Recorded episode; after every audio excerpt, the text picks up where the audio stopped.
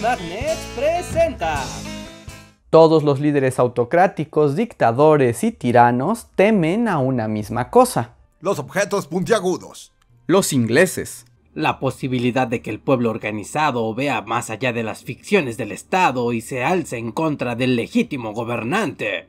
Esas arañas que brincan, ya saben, las ojonas. Son pequeñas, pero si las miras mucho se dan cuenta y ¡bam! Te brincan en la cara. Eso sí que da mucho miedo. Las arañas. Bueno, sí, todo eso, pero sobre todo le temen a la muerte. Ah, Claro, sí, eso, supuesto, claro, la muerte, sí, eso. También eso, claro. Sí, la muerte da mucho miedo. Y por ello no son raras las historias de los líderes que han buscado inmortalizarse, ya sea a través de sus obras o literalmente buscando la vida eterna, pero ninguno llevó tan lejos esta obsesión como el primer emperador de la China antigua, Qin Shi Huang. Conocido como el Gran Unificador, Qin Shi Huang se convirtió en el rey de Qin a los 13 años. Pronto comenzó su campaña de conquista y poco a poco fue derrotando y absorbiendo a los distintos reinos que conformaban la China de aquel entonces. En el 221 a.C., Qin Shi Huang conquistó todos los reinos, los unificó, fundó la dinastía Qin y se convirtió en el primer emperador de China. Un emperador muy malvado, la verdad. Para asegurar el éxito de la unión, Qin Shi Huang nombró gobernadores en todo el imperio, abrió caminos que permitían desplazar al ejército rápidamente y estableció un sistema único de escritura, con lo que destruyó cientos de identidades culturales. Pero al menos ahora todos escribimos igual. Escribir con estos dibujitos es una locura. Es más, los nuevos ideogramas se los voy a poner en las montañas para que todos se los aprendan.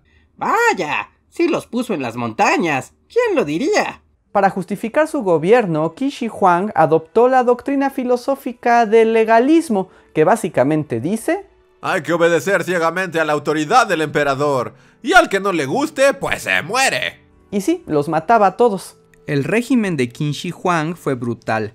Toda disidencia era castigada con la muerte o trabajos forzados. Las ideas políticas diferentes fueron censuradas y destruidas.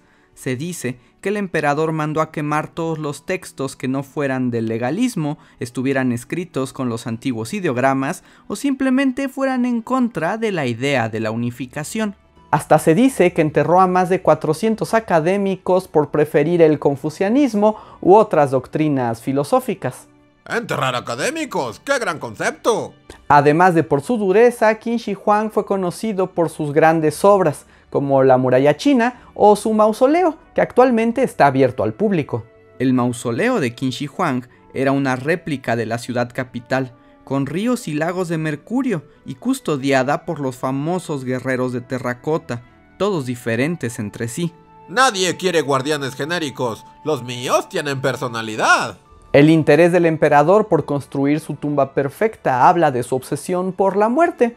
Eso y el hecho de que trataron de asesinarlo tres veces. Al llegar a viejo, la muerte aterraba cada vez más a Qin Shi Huang, quien como todo líder megalómano, se negaba a la idea de abandonar el mundo y perderlo todo. Si tan solo hubiera una manera de evitar la muerte. Pero no hay. Yo soy el que decide aquí lo que es posible e imposible.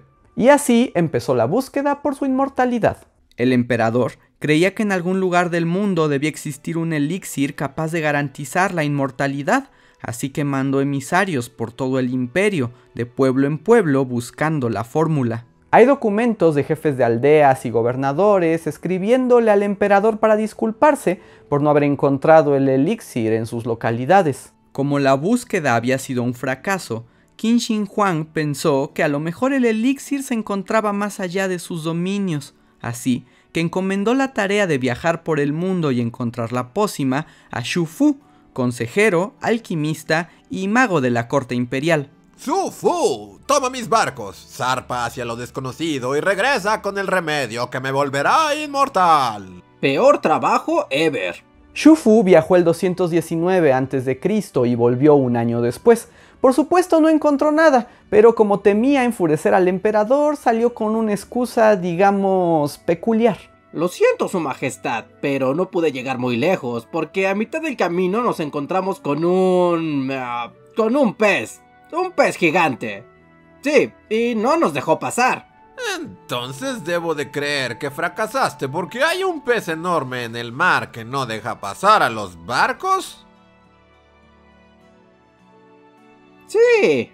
Haberlo dicho antes. Ahora te llevas un barco lleno de arqueros para que maten al pez. Ah, y un bote lleno de muchachas y jóvenes vírgenes. Seguro te servirán de algo. Chao, chao y buen viaje. Sí, en serio, eso pasó.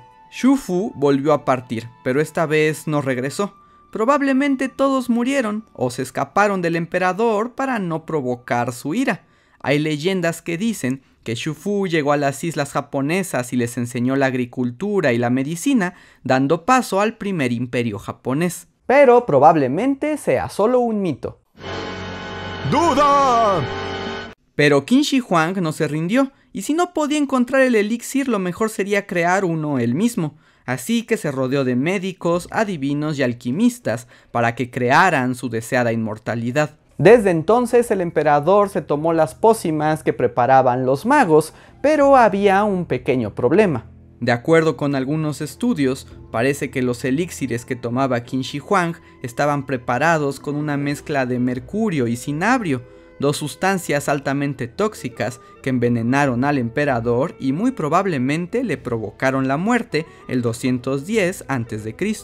Esto es lo que se considera una ironía.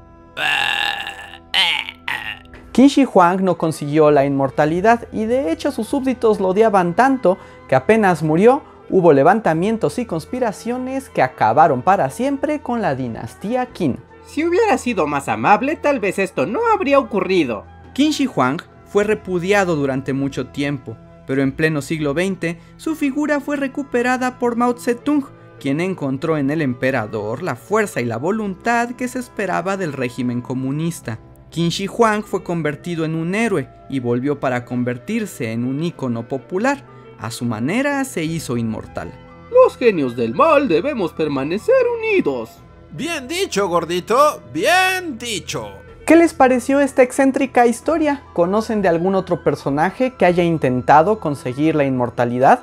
Cuéntenos en los comentarios. Si les gustó este video, no olviden suscribirse, es la mejor manera para que Bully Magnets llegue mucho más lejos. Y si quieren dar un paso más allá, recuerden que pueden apoyarnos con sus donativos en nuestra página de Patreon o en el sistema de membresías de YouTube.